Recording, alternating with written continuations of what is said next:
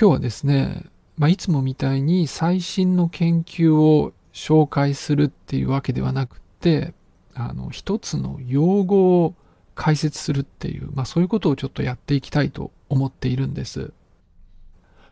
で、今回初の試みとしてビデオポッドキャストっていう形にしています。で、まあ一応音声だけでもわかるように作ったつもりではあるんですけど、でもやっぱり映像を見た方がわかりやすいですし、まあちょっとね、あの、努力して作ったっていうところがあるので、まあぜひ見ていただければと思います。ただ申し訳ないんですけれども、多分 Spotify でしか見られないんですよ。なので、他のプラットフォームで聞いてる人は申し訳ないんですけれども、まあ、このエピソードだけ Spotify で探してみてください。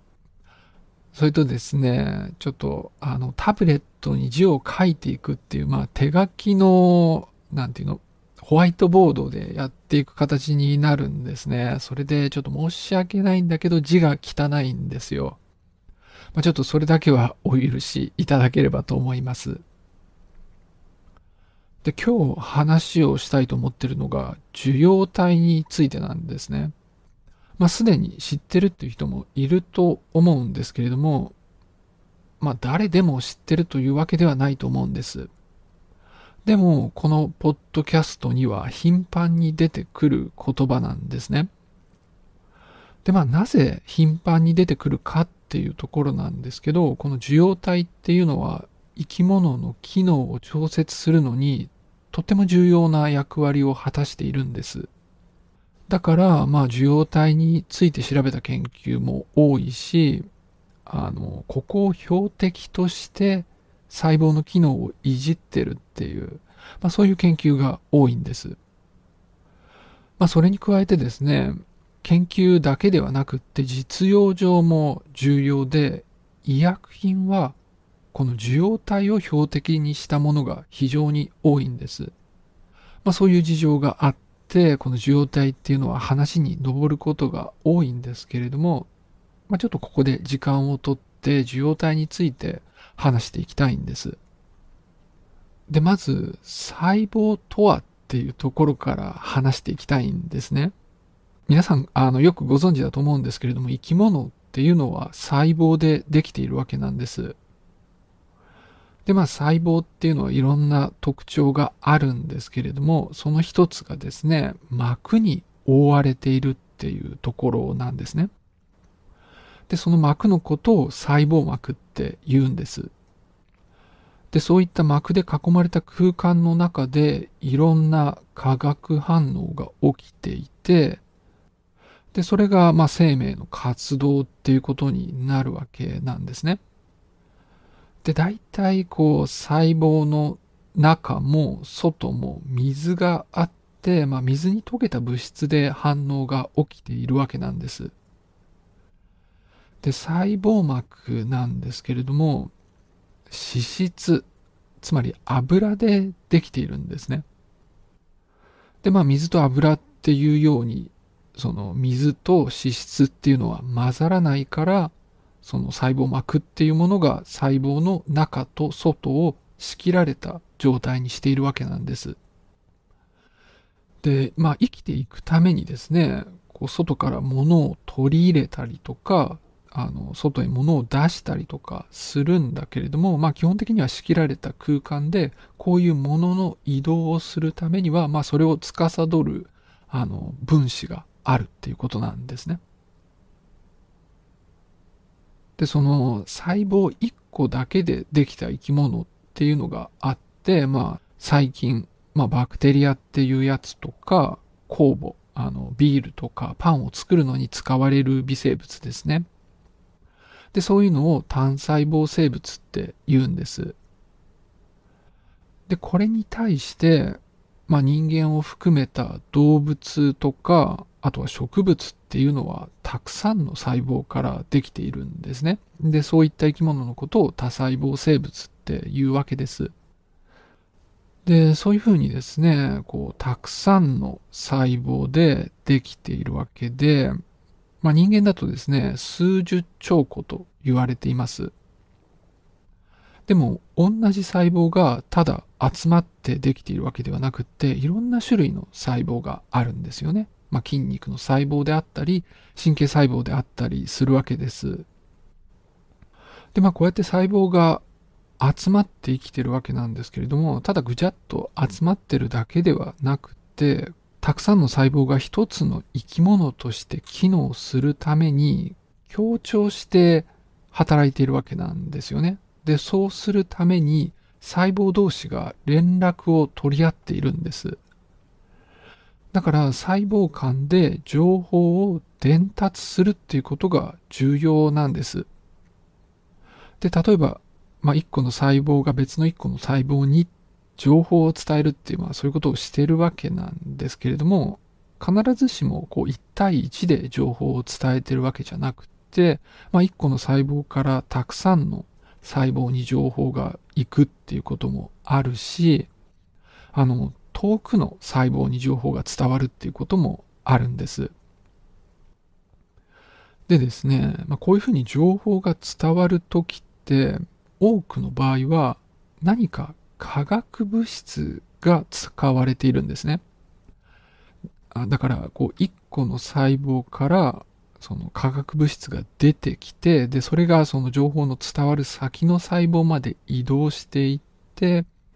で、その移動していった先にですね、こういった化学物質を感知する、そういう分子があるんです。で、こういう情報伝達が行われるときに、その情報を伝えるこういう分子を伝達物質って呼ぶんですね。で、情報を受け取る分子の方を受容体って言うんです。で、まあ、伝達物質がその細胞間の情報伝達を行うわけなんですけれども、まあ、体のありとあらゆるところでそれが起きているんです。で、まあ、伝達物質の中でですね、長い距離を移動して働くものをホルモンと言います。まあ、インスリンって聞いたことある人多いと思うんですけれども、これって膵臓で作られるんですね。で、そこから放出されます。で、放出された後どこに行くかというとですね、まず血管の中に入るんです。で、血管っていうのは全身を張り巡らされていて、その中の血液っていうのは全身を巡るわけなんです。だから血中のインシュリンは全身に行き渡るっていうことになるんです。まあ、こんな風にですね、特定の場所で作られるんだけど、血液を通って全身に作用するものをホルモンって言うんです。それから、まあ、脳の中にはたくさんの神経細胞があるんですね。まあ、人間の神経細胞は100億個ぐらいあると言われています。で、神経細胞っていうのは、あの、細長い形をしていて、で、細胞同士が連絡をしていて、あの、神経回路を作ってるわけなんです。で、この神経細胞っていうのは、こう活動してる状態とそうじゃない状態があるんですね。だから、まあ、オンになった状態とオフになった状態があるっていうことなんです。で、この組み合わせで脳全体として複雑な情報処理をしているわけなんです。でですね、特定の神経細胞が活動すると、連絡している次の細胞が活動する、まあ、そんな感じで細胞から細胞へ情報が伝わっていくわけなんです。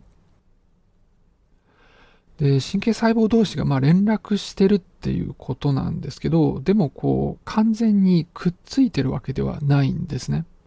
少し隙間があって、その情報をやり取りするための構造があるんです。で、この構造のことをシナプスって言います。で、このシナプスの隙間に伝達物質が出てくるんです。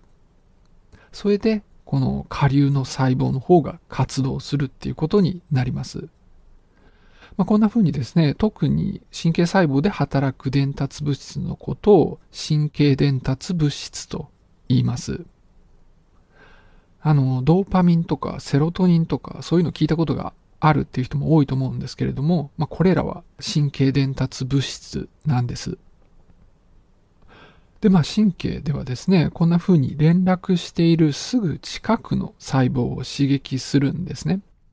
だから、まあ、さっき見たホルモンとは違って、神経伝達物質っていうのは非常に短い距離を移動して働くということになります。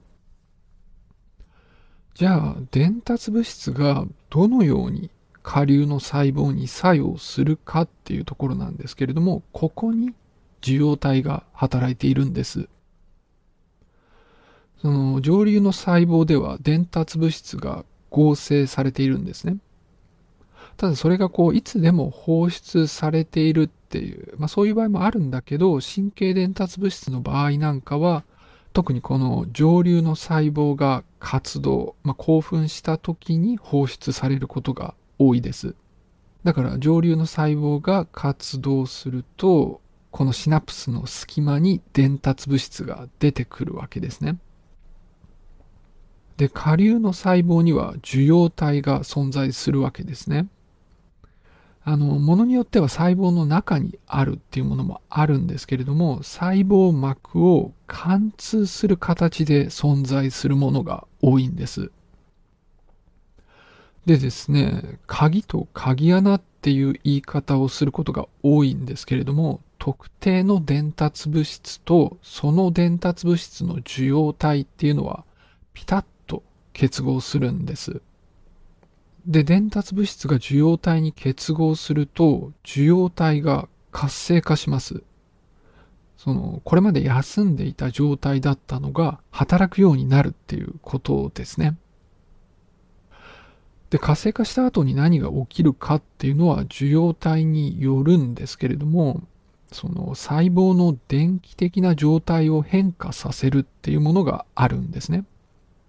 で、これによって、まあ、こちら側の細胞が興奮して活動が引き起こされます。